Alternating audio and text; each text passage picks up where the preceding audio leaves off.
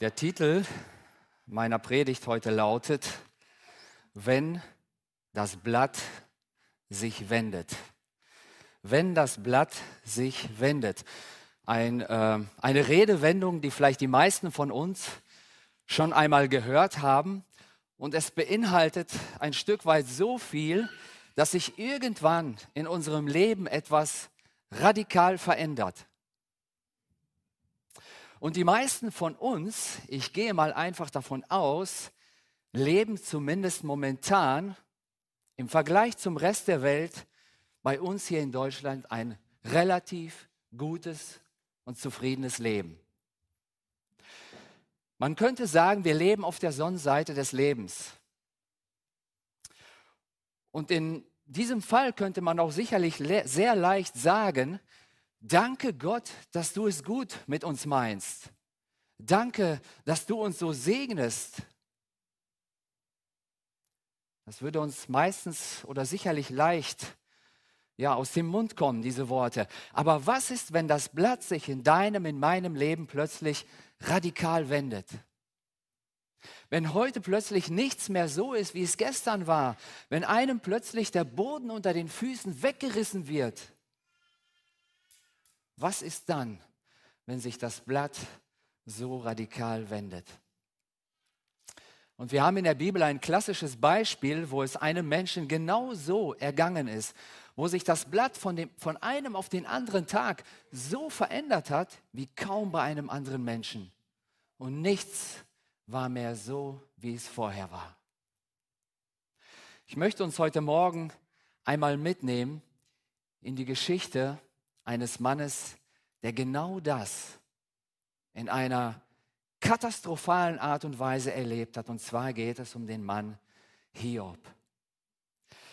Das Buch Hiob hat 42 Kapitel und äh, es wäre jetzt zu groß, zu umfangreich auf das ganze Buch einzugehen. Deswegen möchte ich mich auf Hiob Kapitel 1 und Kapitel 2 bis Vers 10 beschränken, uns die Verse auch lesen und dann uns ein Stück weit in die Geschichte Hiobs mit hineinnehmen. Und vielleicht an dieser Stelle an unsere Prediger alle, vielleicht wäre es mal gut, eine Predigtserie über das Buch Hiob zu machen, wo man wirklich auch die ganze, ganzen Einzelheiten und Details dieses Buches ja, predigen könnte.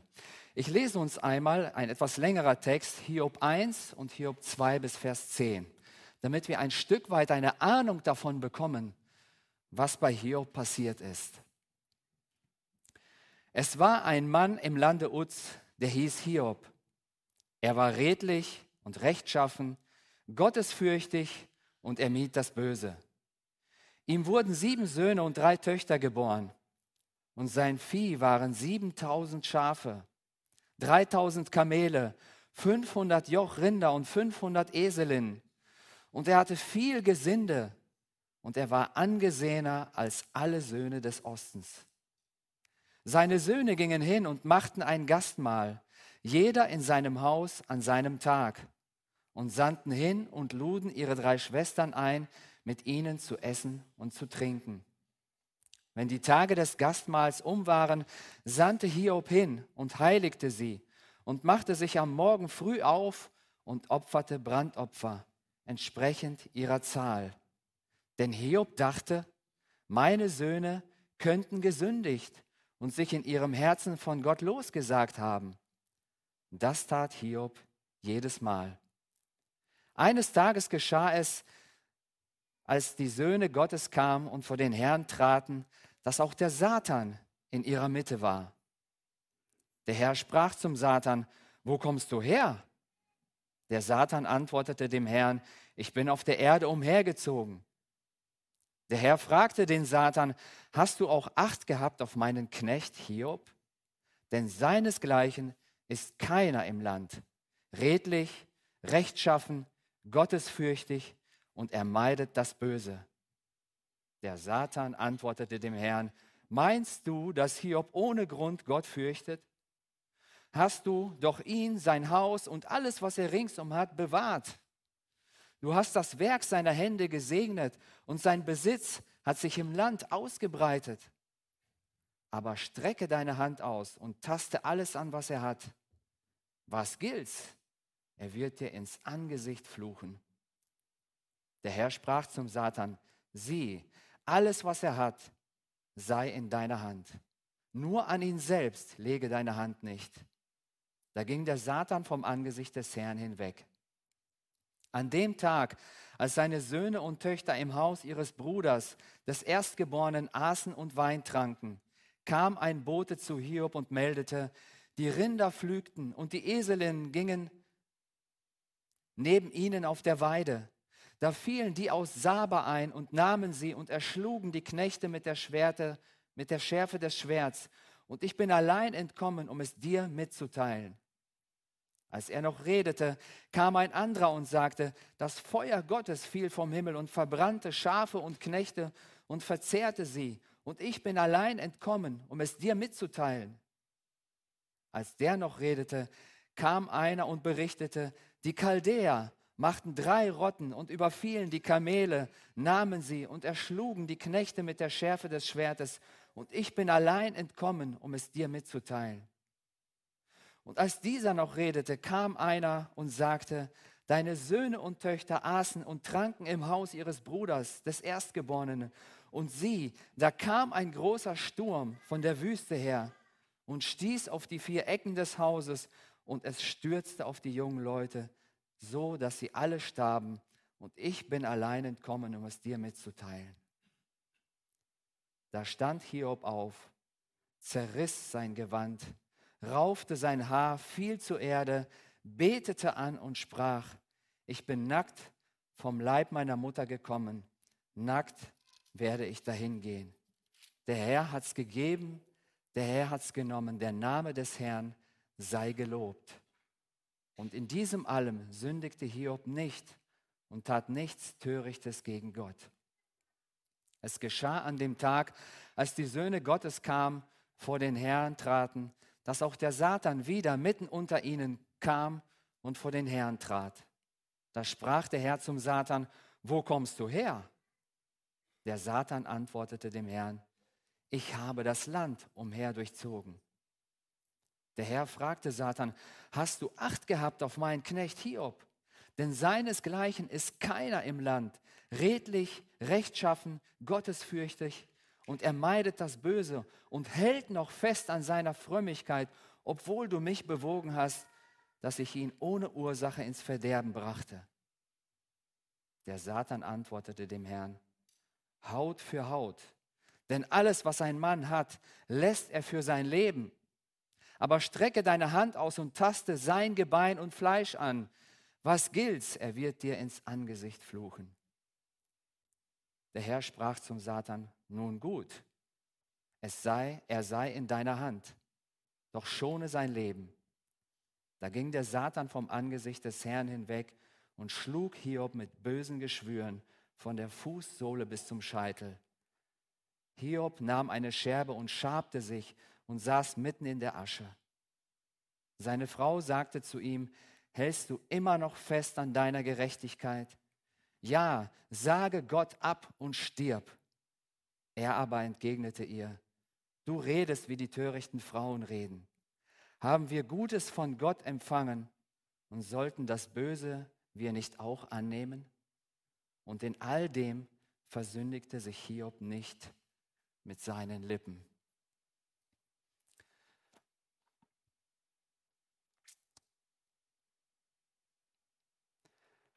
Ich möchte uns heute einmal etwas näher das Leben oder auch dieses Ereignis, diese Geschichte dieses Mannes beleuchten und mit hineinnehmen.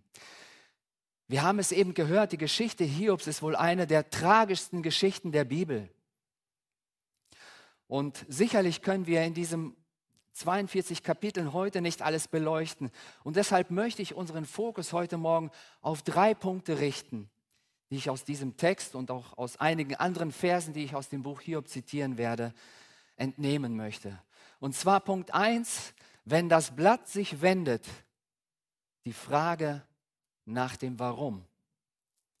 Zweitens, ungeteilte Liebe, obwohl das Blatt sich wendet. Und drittens, Hoffnung und Gewissheit, auch wenn das Blatt sich wendet. Ich habe es vorhin schon gesagt, wenn in unserem Leben alles gut läuft, alles glatt läuft und dann aber wendet sich plötzlich das Blatt, ist die erste Frage, die wir uns oft stellen, in der Regel, warum?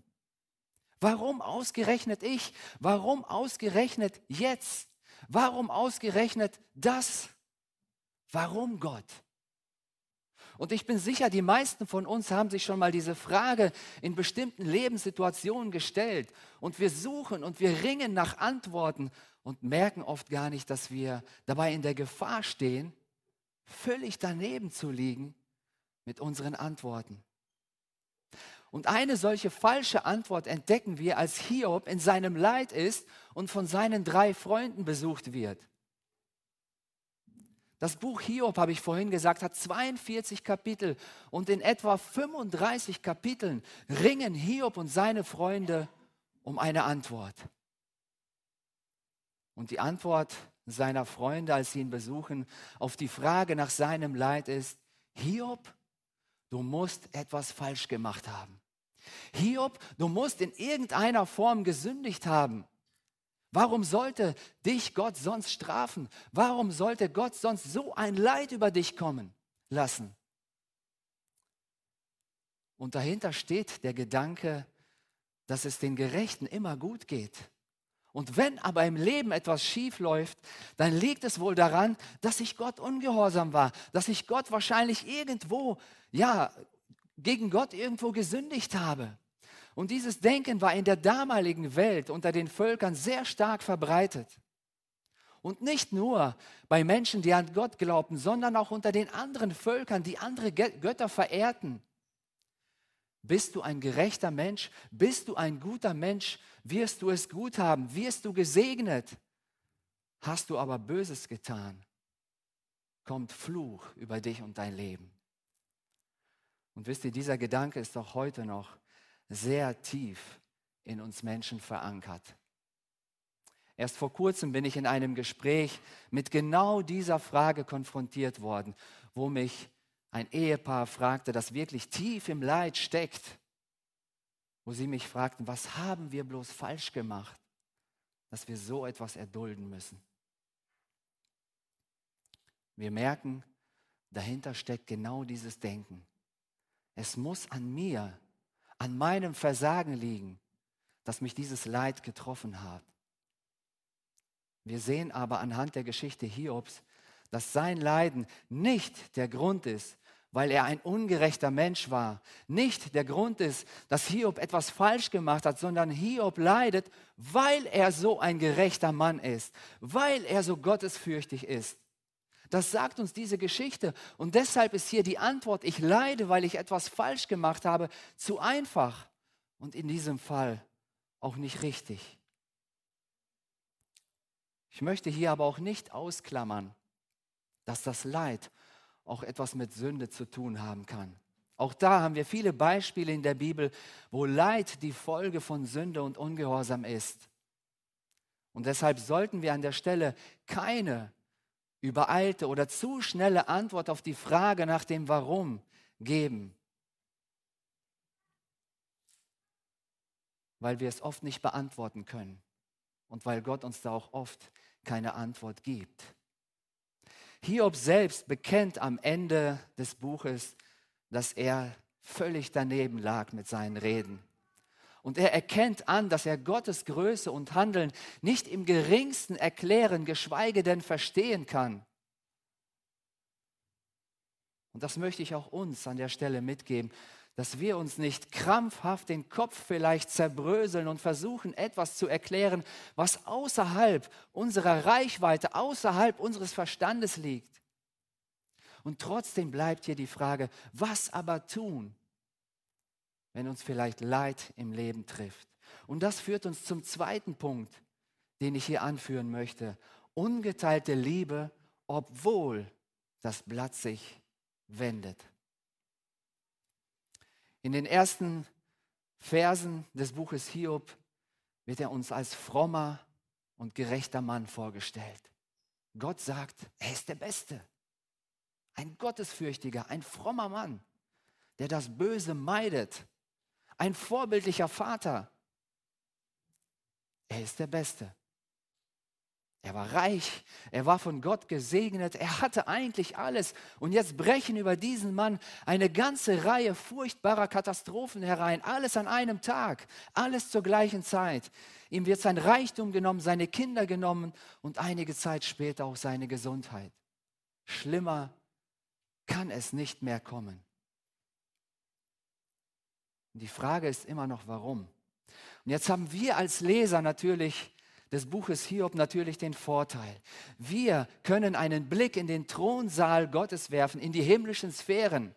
Wir erfahren etwas, was Hiob nie erfährt und auch nicht am Ende des Buches klärt Gott ihn da auf. Gott trifft sich zu einer Versammlung mit seinen Engeln im Himmel und unter ihnen taucht auch der Satan auf.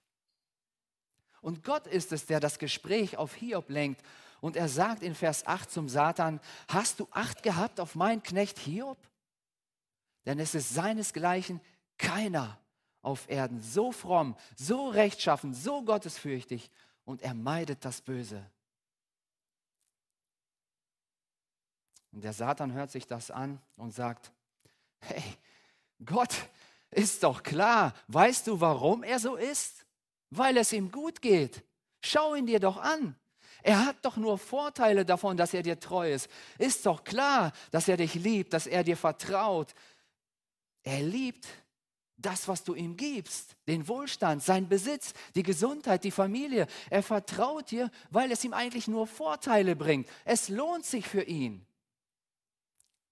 Das ist hier die Argumentation des Satans. Und er sagt in Vers 11, nimm ihm das doch einmal alles weg. Nimm ihm das alles weg und du wirst sehen, dass er dich verfluchen wird. Mit anderen Worten, Gott, wenn du Hiobs, Hiob alles nimmst, dann wird sich zeigen, dass er dich nicht um deiner selbst willen liebt, sondern aufgrund dessen, was du ihm gegeben hast. Und hier fragt man sich vielleicht, warum lässt Gott sich auf diese Provokation ein? Und auch hier werden wir diese Frage nicht bis ins letzte Detail klären können, aber es gibt hier eine Antwort, die uns zugänglich ist und die auf etwas hinweist. Und die lautet, die einzige Möglichkeit aufzuzeigen, dass Hiob Gott unabhängig von seinen irdischen Segnungen liebt, besteht darin, ihm diese irdischen Segnungen zu nehmen. Und ich glaube, das ist ein entscheidendes Thema im Buch Hiob. Gibt es einen echten, gibt es einen ungefärbten Glauben an Gott, der nicht darauf beruht, dass ich etwas von Gott bekomme? Gibt es Glauben, der durchhält, auch wenn Leid über mein Leben hereinbricht, bis zum Schluss?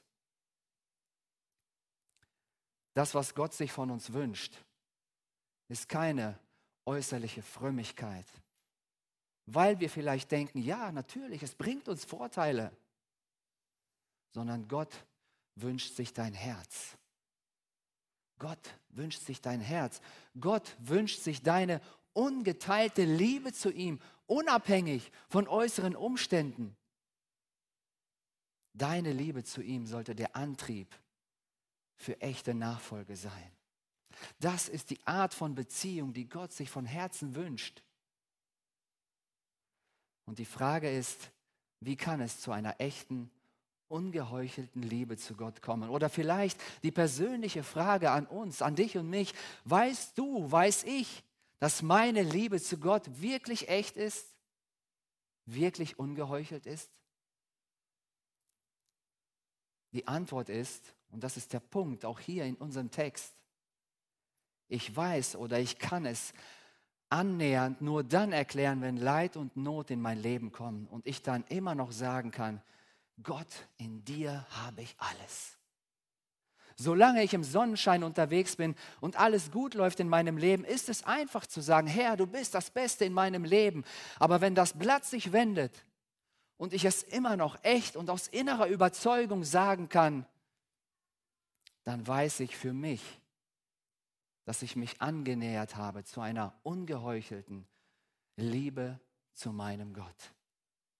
Und das ist hier der Punkt.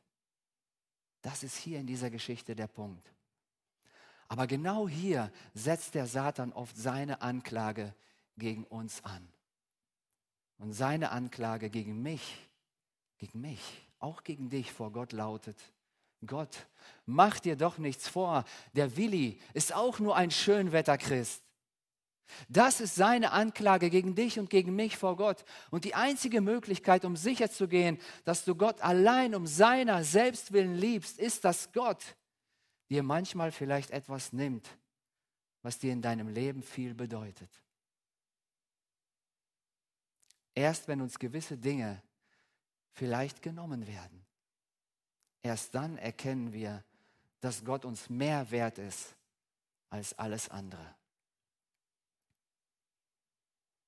Und jetzt versteht man vielleicht auch, warum Gott im ganzen Buch Hiob keine Antwort auf die Warum-Fragen gibt. Der einzige Weg, auf dem wir lernen, Gott zu lieben für das, was er ist und nicht für das, was er uns gibt, ist der Weg, dass Gott uns manchmal etwas nimmt. Und zwar ohne zu wissen, warum. Wisst ihr, wenn Gott Hiob erklären würde, warum er leidet, ja, was sich da im Thronsaal Gottes gerade abgespielt hat, und er würde Hiob erzählen, Hiob, in einiger Zeit wirst du wieder zehn Kinder haben. Hiob, in einiger Zeit wirst du den verlorenen Besitz doppelt wiederbekommen. Hiob, in einiger Zeit wirst du wieder völlig gesund werden und du wirst noch 140 Jahre glücklich und zufrieden leben. Du wirst deine Enkelkinder noch erleben. Da würde Hiob wahrscheinlich sagen, okay, okay Gott, danke für diese Info. Dann halte ich jetzt diese Zeit des Leidens einfach mal durch, weil ich weiß ja jetzt, warum ich leide. Und ich weiß, was kommen wird. Ich weiß, was du daraus machen wirst. Aber, und das ist hier der Punkt, das ist hier so ein kleiner Beigeschmack. Hiob würde dann immer noch an ihm festhalten im Blick auf das, was er noch von Gott bekommen würde, was er noch erwarten würde. Das wäre der Grund. Er hätte aber verpasst zu lernen, Gottes Gnade, Gottes Güte zu vertrauen, ohne zu wissen, wie die Sache ausgeht. Und hier ist Hiob uns echt ein großes Vorbild. Hier können wir von Hiob lernen. Gott klärt ihn nicht auf. Gott gibt ihm keine Antwort auf die Warum-Fragen, warum er leidet. Gott zeigt ihm auch nicht, wie die ganze Sache am Ende ausgeht. Und trotzdem hält Hiob an Gott fest. Das ist wirklich ungeheuchelte Liebe zu Gott, auch wenn das Blatt sich wendet. Das ist ein Grund, warum Gott uns oft keine Antwort auf unsere Fragen gibt, weil er uns darin die Möglichkeit geben möchte, ihn um seiner selbst willen zu lieben. Das Größte, was wir tun können als Geschöpfe Gottes, ist Gott zu lieben, weil Gott Gott ist und nicht, weil er Gott ist, der uns vielleicht manches Gute gibt. Und das führt uns zum dritten und letzten Punkt, der uns ein tragfähiges Fundament geben soll, trotz unbeantworteter Fragen. Und zwar Hoffnung und Gewissheit, auch wenn das Blatt sich wendet. Hoffnung und Gewissheit, auch wenn das Blatt sich wendet. Wenn man mit Menschen spricht, ja, über, über Leid, über Krankheit, über Tod, mit Menschen, die Gott nicht kennen, die Gott in ihr Leben noch nicht eingeladen haben, dann hört man oft so diese ja, säkuläre Antworten, ja, das ist, ist Schicksal, das ist eben so. Ja, da kann man eben nichts machen. Den einen erwischt es, der andere kommt gut durch. Da kann man eben nichts machen. So ist das Leben nun mal. Der hat Glück gehabt, dass er noch mal davon gekommen ist und der andere hat eben Pech gehabt. Und was sollten Menschen, die Gott nicht kennen, auch sonst antworten? Ja, das sind Antworten, die im Grunde genommen eigentlich auch okay sind. Denn was sollte man eigentlich auf Schicksalsschläge oder wenn das Blatt sich mal radikal wendet, antworten? Aber wisst ihr, irgendwie finde ich in all diesen Antworten, dass es da überhaupt, dass da überhaupt keine Hoffnung mitschwingt, keine Gewissheit da ist auf Veränderung, auf etwas, woran ich mich klammern kann, nichts, was Halt geben kann. Irgendwie trostlos, irgendwie hoffnungslos. Jemand hat einmal gesagt, dass ein Mensch 40 Tage ohne Nahrung, drei Tage ohne Wasser, acht Minuten ohne Sauerstoff, aber nicht eine Minute ohne Hoffnung leben könnte. Wir brauchen Hoffnung. Wir brauchen Hoffnung, um, unsere, um unser Ziel nicht aus den Augen zu verlieren. Wie hat Hiob reagiert auf das ganze Drama, das ihm widerfahren ist?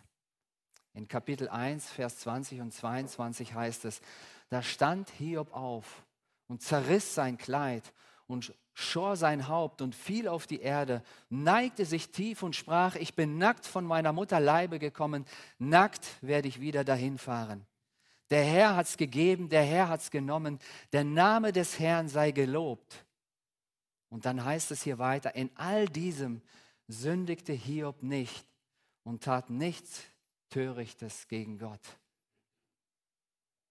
Und nur ein Kapitel weiter als er selbst schwer gezeichnet war von seiner Krankheit und in Staub und Asche lag und sich seine eigene Frau gegen ihn gegen ihn stellt und sagt, Hiob, jetzt schau dich doch mal an, du vertraust immer noch deinem Gott, ja? Warum eigentlich? Schau dich doch mal an, wende dich von ihm ab, du hast doch eh nichts davon. Und Hiob sagt, du redest wie die törichten Frauen reden. Haben wir Gutes empfangen von Gott, so sollten wir auch das Böse annehmen. Und auch hier heißt es weiter, in all diesem sündigte Hiob nicht mit seinen Lippen. Nach all dem Verlust, mitten in diesem Leid, bekennt sich Hiob zu seinem Gott. Er betet an. Er geht in die Anbetung und er macht deutlich, Gott, du bist mir wertvoller als alles andere. Und die Frage ist, worauf richte ich meinen Blick? Wonach greife ich, was mir Hoffnung und Gewissheit gibt, wenn mich Leid im Leben trifft, ohne zu wissen, warum ich leide? Worauf Hiob seine Hoffnung setzte, woher Hiob die Kraft hatte, erschließt sich uns nicht genau aus dem Text. Aber wir, wir wissen heute eigentlich viel, viel mehr, als Hiob damals wusste. Warum? Weil wir das Erlösungswerk Jesu Christi kennen. Jesus selbst war bereit, in den Abgrund des Todes hinabzusteigen, das Leid zu tragen, das Leid zu erdulden. Und zwar nicht, um uns Menschen einfach nur von irgendwelchen irdischen Problemen oder Krankheiten zu erlösen. Nein, sein Leiden und Sterben war viel, viel tiefgründiger. Jesus ging diesen Weg, um den Menschen, um uns Menschen vom größten Leid, vom größten Problem zu erlösen, nämlich von der Knechtschaft der Sünde. Das ist das wahre Leid, das größte Problem des Menschen. Und in diesem Problem steckt die Menschheit. Wenn Jesus diesen Weg des Leidens und Sterbens nicht gegangen wäre, wäre unser Leid unendlich geblieben, weil wir selbst das Problem der Sünde nicht selbst hätten lösen können. Und ja, auch der Tod und die Auferstehung Jesu haben die Frage nach dem Leid sicherlich nicht vollkommen beseitigt. Doch das Erlösungswerk Jesu stellt unsere Hoffnung auf ein solides, auf ein starkes Fundament. Hiobs Durchhalten im Leid ist uns ein Vorbild, wie wir selbst mit Leid umgehen können doch Jesu Durchhalten im Leid beinhaltet viel mehr als nur einen Vorbildcharakter. Denn Jesus erwarb uns durch sein Leid und die Auferstehung eine tatsächliche Erlösung. Jesus kam in diese Welt, um die Werke des Teufels zu zerstören und um uns ein Leben in der Gegenwart Gottes zu sichern. Und in 1. Petrus 1 die Verse 3 und 4 zeigt uns Gottes Wort auf, worin die Hoffnung und Gewissheit der Christen begründet ist. Da heißt es, gepriesen sei Gott, der Vater unseres Herrn Jesus Christus. In seinem großen Erbarmen hat er uns durch die Auferstehung Jesu Christi von den Toten ein neues Leben geschenkt. Wir sind von neuem geboren und haben jetzt eine sichere Hoffnung, die Aussicht auf ein unvergängliches und makelloses Erbe, das nie seinen Wert verlieren wird. Gott hält es im Himmel für euch bereit. Was für eine Hoffnung. Was für eine Gewissheit. Hier wird uns der Weg in die Gewissheit der christlichen Hoffnung gezeigt. In unserem Sprachgebrauch ja, verbinden wir mit dem Wort Hoffnung eigentlich irgendwie ein Stück weit Unsicherheit. Wenn wir zum Beispiel sagen, wir hoffen oder ich hoffe, dass morgen schönes Wetter ist, dann heißt das, vielleicht wird es schön, vielleicht auch nicht. Ich bin mir nicht sicher, aber letztendlich weiß ich es nicht. Die Hoffnung der Gläubigen hingegen gibt Gewissheit, weil sie auf unwiderrufliche Tatsachen basiert, nämlich auf die wahrhaftige, auf die leibliche Auferstehung von Jesus Christus. Und diese Auferstehung Christi garantiert allen, Johannes 3, Vers 16, allen, die an ihn glauben, ewiges Leben, das seinen Wert nicht verlieren kann. Das ist unser tragfähiges Fundament, unsere lebendige Hoffnung, die im auferstandenen Jesu Christi wurzelt.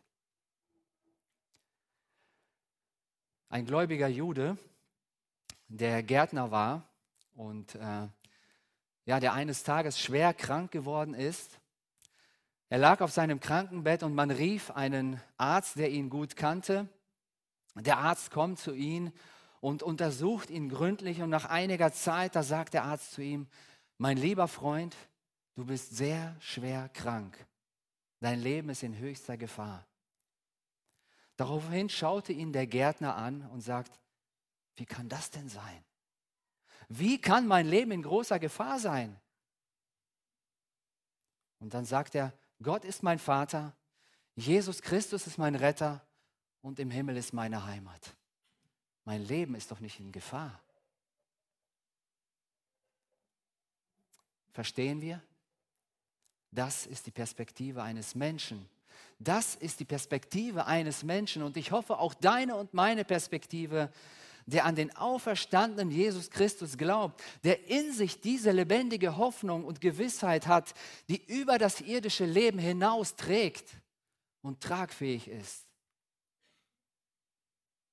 Auch bei Hiob sehen wir, wie Gott seinen Blickwinkel im Laufe der Zeit seines Leidens veränderte. Wir sehen zunächst hier einen total verzweifelten Mann, den unglaubliches Leid widerfahren ist und der aus letzter Kraft zu Gott schreit, nach Antworten sucht. Er klagt, er schimpft, er diskutiert, er setzt Gott auf die Anklagebank. Und dann ab Kapitel 38 beginnt Gott zu sprechen. Und Hiob beginnt zu verstehen. Und er sagt in Kapitel 42 in den Versen 4 und 5, bisher kannte ich dich nur vom Hören sagen, doch jetzt habe ich dich mit eigenen Augen gesehen. Darum widerrufe ich, was ich gesagt habe und bereue in Staub und Asche. Hiob erlebt Gott persönlich nicht mehr als einen fernen Gott, an dem er zwar immer festhielt und dem er vertraute, aber jetzt erlebt er persönliche Beziehung mit Gott. Er entdeckt Gottes Größe und ihm wird klar, dass er nicht mal so winzig wie ein Staubkorn vor Gott ist. Und dennoch erlebt er, dass Gott ihm nahe ist in seinem Leid, dass Gott ihm in seine Hand hält. Und Hiob kommt zu dem Fazit in Kapitel 42, Vers 2 und da sagt er, ich erkenne, dass du alles vermagst und nichts, was du dir vorgenommen hast, ist dir zu schwer. Hiob war immer noch in seinem Leid. Hiob war immer noch in seinem Schmerz. Gott hat Hiob keine Erklärung für sein Leid geliefert. Doch hat Gott ihn geholfen, seine Betrachtungsweise seinen Blickwinkel und sein Verstehen auf Gottes Allmacht zu verändern. Hiob schaute weg von seinem kleinen irdischen, zu diesem Zeitpunkt elenden Leben hin zu etwas viel Größerem, das er vorher in dieser Art und Weise nicht gesehen hatte, zu dem, was Gott für ihn vorbereitet hat. Aus Hiobs Hoffnung wurde Gewissheit. Und so konnte Hiob mitten in seinem Leid ausrufen, ich weiß, dass mein Erlöser lebt und er das letzte Wort hier auf der Erde sprechen wird. Es ist hier quasi wie ein prophetischer Blick auf den kommenden Erlöser Jesus Christus, den Hiob noch gar nicht kannte und kennen konnte. Für Hiob war es dennoch eine Sehnsucht, eine Ahnung, aber zugleich auch eine Gewissheit, als er diese Worte ausrief, ich weiß, dass mein Erlöser lebt. Es wurde in Hiob zu einer Gewissheit. Ich weiß nicht, was für ein Päckchen an Leid oder Schmerz du heute Morgen vielleicht hierhin mitgebracht hast, was dich quält, was dich bewegt. Und du bist scheinbar vielleicht in, einem, in einer Lebensphase, wo dich Leid oder Schmerz vielleicht gefangen hält. Ich weiß es nicht, aber Gott weiß es. Verlass dich drauf. Gott weiß es. Und dieses Wort aus dem Buch Hiob soll dich heute Morgen ermutigen. Ja, es soll dir Kraft geben. Kraft geben für die Zukunft. Kraft geben vielleicht für Zeiten, wenn dich mal Leid trifft. Auch wenn wir oft keine Antwort auf Leid und Schmerz bekommen, dürfen wir von Hiob lernen, unabhängig von den Umständen an Gott festzuhalten, ihm zu vertrauen, unsere ganze Hoffnung auf Gott zu setzen, weil er dein Leid, dein Schmerz genau kennt. Und wisst ihr, das ist auch der Grund,